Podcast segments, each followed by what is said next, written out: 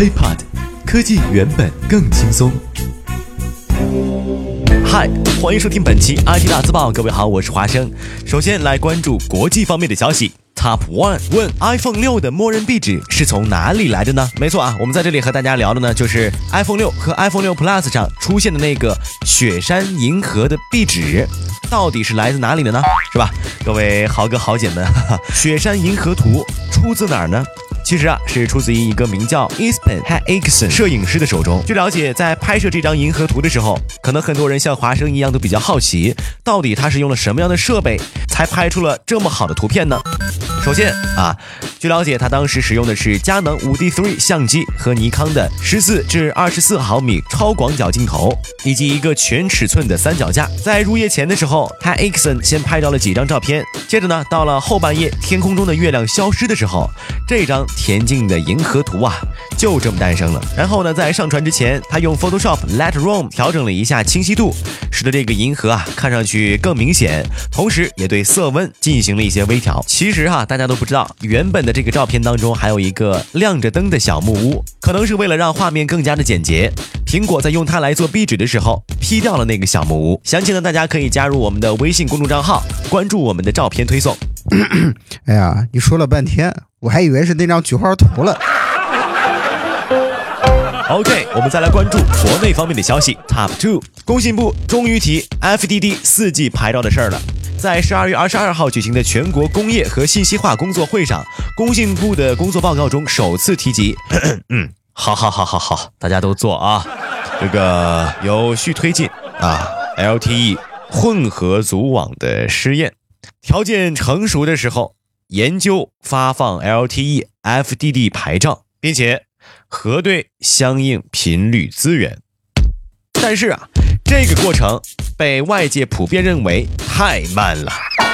根据中国移动发布的十一月运营数据显示，四 G 用户持续高速增长，十一月净增一千六百七十八万户，达到七千一百二十三万户，也就是提前一个月完成了二零一四年七千万用户的目标。从这个数字来看呢，即便给中国电信、中国联通发放 FDD 牌照啊，短期内也很难追上中国移动的步伐了。同时，工信部表示，二零一五年也将会加快布局五 G 的研发，加快下一代互联网上商用部署，实施中国 LTE V 六工程。哎呀，这两家也别吵，这样吧，分单双号，周一移动的不能打电话，周二联通的不能打电话，这不成了？Top One，魅蓝 Note 发布。十二月二十三号下午两点半左右，在北京国家会议中心召开的新品发布会上，魅族正式推出了魅蓝品牌智能手机。这个机型呢，打的是大屏幕啊、大容量、大电池，以这些需求为口号。国内首款五点五英寸全高清显示屏千元机，并且还强调也是首款与 iPhone 五 C 使用相同工艺的千元机。从真机来看啊，并没有像之前曝光的那样啊，同时出现了四点六和五点五英寸，而是五点五英寸。只不过呢，和 MX、MX Pro 相比，魅蓝 Note 的机身显得更修长了一些，因为采用的是十六比九的屏幕。另外呢，像 iPhone 五 C 一样的一体成型的机身，看起来呢就似乎给手机加了一圈保护壳一样。系统也是大家喜闻乐见的 Flyme 4.0，对于一些魅族的老用户来讲呢，上手难度等于零。最后啊，我们再来回顾一下魅蓝手机的这个具体规格吧。